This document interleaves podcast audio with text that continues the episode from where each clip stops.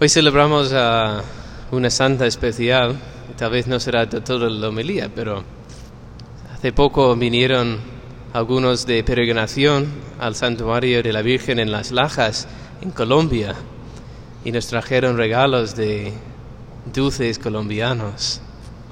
Lo tenemos ahí guardado y ¿cómo no vamos a poder sacar esto? Bueno, mira, hoy es, el nacimiento aniversario de nacimiento de Santa Laura Montoya, santa colombiana. Y además es la fiesta de Santa Mariana de Jesús, que aunque es de Quito, en aquel entonces era la Gran Colombia. Entonces hoy, doble fiesta colombiana, pues ya hemos sacado los dulces y estaba buenísimo. Y al, padre William le encantó eso de que Santa Mariana es colombiana y no ecuatoriana. Así que luego pueden discutir con él sobre quién la, quién la, quién la posee como santa propia. Ya está, no voy a hablar más de ella. Solo quería compartir mi alegría por comer los dulces colombianos. Ahora, la homilía tampoco se va a tratar exactamente de, del Evangelio, aunque sí tiene algo que ver. Pero ayer en la parroquia tuvimos la primera catequesis de papás de familia y una catequesis solo varones. Y lo pasamos muy bien. Y hablamos de la paternidad de Dios. Y Dios es Padre. Dios no es madre. Dios es Padre. Y tiene que ver con su modo de amar al mundo. El mundo es completamente diferente que Él.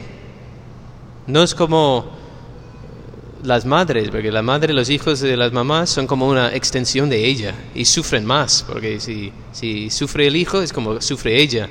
Pero padre no tiene esa experiencia porque es otro. Y tiene mucho que ver con la diferencia entre los amores.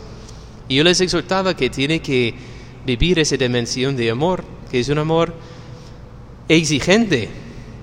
A veces el amor de padre es, muchas veces, por naturaleza, es más exigente que el amor de la madre que busca, mm, que busca acoger y consolar, y el, amor del padre pues busca que crezca, busca madurar al hijo y a la hija. Porque rompe con las cosas que le hacen mal y exija a que crece a la altura de lo que Dios pide, de lo que los padres piden de ellos. Yo conté algunas anécdotas, pero lo que más me llamó la atención es alguna anécdota que compartió un papá conmigo al final de esta catequesis. Yo insistía en la importancia de estar presente. El papá tiene que estar presente en la vida de sus hijos y de sus hijas. Presencia. Es lo mejor que puede hacer un papá para sus hijos, porque eso es lo que les, les transmite un estilo de vida, unos criterios y sobre todo un amor. Yo no sé, yo, sé, yo como, como chico es más fácil porque el papá me enseñó jugar deporte. Íbamos allí y me daba igual cuánto tiempo, si eran cinco minutos, a salir delante de casa y jugar deporte, tirar la pelota o teníamos una canasta ahí y tirar el baloncesto. Pero yo dije, pero también a las hijas, porque muchos tenían hijas, ¿verdad? Yo conozco, tenía un amigo en Valencia que era, tenía cinco hijas. Yo conocía otro que tenía cinco hijas y cuatro hijos, era de todo, o sea, como dicen allí, bendito entre mujeres, sí, todo, todo hijas.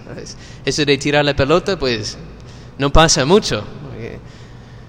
Y anoche se acercó un hombre, un padre de familia, y dice, padre, quiero contarle algo. Que yo hoy mismo, hoy mismo, me tocaba ir a recoger a mi mujer de, trabajo. A las seis y cuarto. Que quiere decir que yo tengo que salir como cuarto para las seis para llegar o algo así. Pero mi hija decía, papá, por favor, por favor, juega las, eh, ¿cómo se dice? Muñecas, ¿no? Con las muñecas, los Barbie, no sé qué, no sé cómo dicen aquí. ¿Tienen Barbie aquí también? y, eso, y los bebés y cosas, bueno, que quiere jugar. Y el papá, claro, no iba a decir no a su hija, pero mira, es que tengo que salir en cinco minutos, le doy dos minutos. Vale, papá, dos minutos. Entonces se pusieron a hablar y entre que hacían esto y el otro, pues los dos minutos se hicieron 15 minutos. Y él iba corriendo pues para ducharse y prepararse y salir corriendo. Y, y llegó. Pues mire, padre, yo llegué a las 6.40. 6.40 llegué allí. Pero resulta que justamente había llamado a mi mujer ese día a tener una reunión después del trabajo y estuvo allí ocupada hasta las 6.30, 6.35. Y al final solo me esperaba cinco minutos. Y lo que usted me ha dicho me ha confirmado en algo que yo he vivido hoy como padre. Que yo tengo que estar presente en la vida de mi hija. Él priorizó a su hija, incluso, bueno, tal vez no por, por malicia ni por preferencia, pero por encima de su mujer, ¿verdad? Mamá tendrá que esperar porque estoy jugando a las muñequitas con, con mi hija. Pero ese tiempo que estuvo con ella, ¿eh? y me dijo que incluso cuando él tenía que arreglar, pues, mire papá, yo ya sigo jugando, pero usted hace la voz para que pueda seguir jugando. ¿verdad? Es que no, no, no, no podía arrancarse.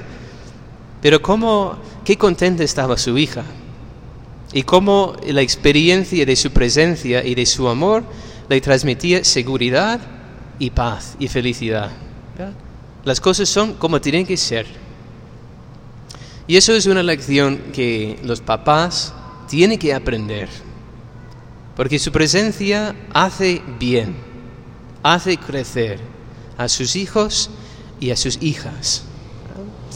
¿Y qué tiene que ver todo eso con el Evangelio? Pues mire que hasta voy a sacar algo del Evangelio. Porque el Señor habla de la tristeza que experimentarán los apóstoles cuando le dejan de ver. ¿Y por qué es esto? Porque Jesucristo es el que engendra vida en sus discípulos. Decimos en, en un acto de contrición común, Jesucristo, Creador, Padre y Redentor mío. Jesucristo me da vida. Jesucristo también es Padre para mi alma y la tristeza de mi vida es su ausencia. Pues mira, es lo mismo. Dentro del seno de la familia, la ausencia del padre, del papá, es una tristeza para los hijos. Tiene que estar.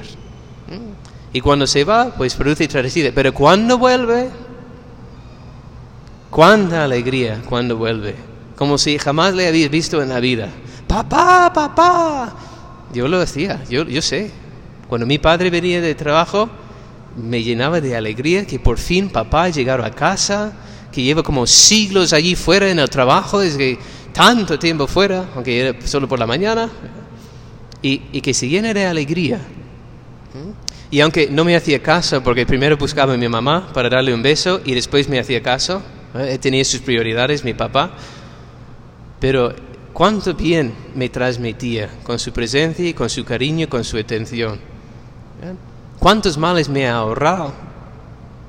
Porque estaba atento a mí y me dio su amor y su tiempo. Pues mire, Jesucristo es lo mismo. Él se da cuenta que de vez en cuando tiene que ausentar de nuestra vida espiritual. Nos tiene que pasar por la prueba, por nuestro bien. Pero al volver a verle, se llena el corazón de alegría. Y tanta alegría que nadie nos puede arrebatar la alegría de tener presente con nosotros el esposo divino. Y eso es lo que todavía estamos celebrando en la Pascua. ¿eh? Todavía estamos en tiempo de Pascua. Tiempo de la presencia de Cristo resucitado. Ya técnicamente es hoy, 40 días, Jesús se va al cielo, pero ya el domingo vamos a celebrar la ascensión de Jesús. Y mira, va a ser un misterio, porque parece que se aleja, pero no se aleja. Los apóstoles vuelven alegres, cantando, contentos, después de ver a Jesús subir al cielo. ¿Qué querrá decir eso para nosotros? ¿Qué querrá decir que Jesús se va pero no se va? Pues ya veremos el domingo cuando doy la homilía. Así que vamos a acabar esta pidiendo a la Virgen Santísima, sobre todo por los papás de familia, para que el misterio que celebramos, este sacrificio, pues sirva a ellos también a crecer en la conciencia de la importancia de su presencia en sus familias. Como Jesu- Jesucristo presente en su iglesia, así el Padre en su familia, dando vida, dando su vida para presentar a toda la familia, empezando con su esposo y después sus hijos, sin mancha, inmaculados delante de Dios, nuestro Padre. Pues que así sea.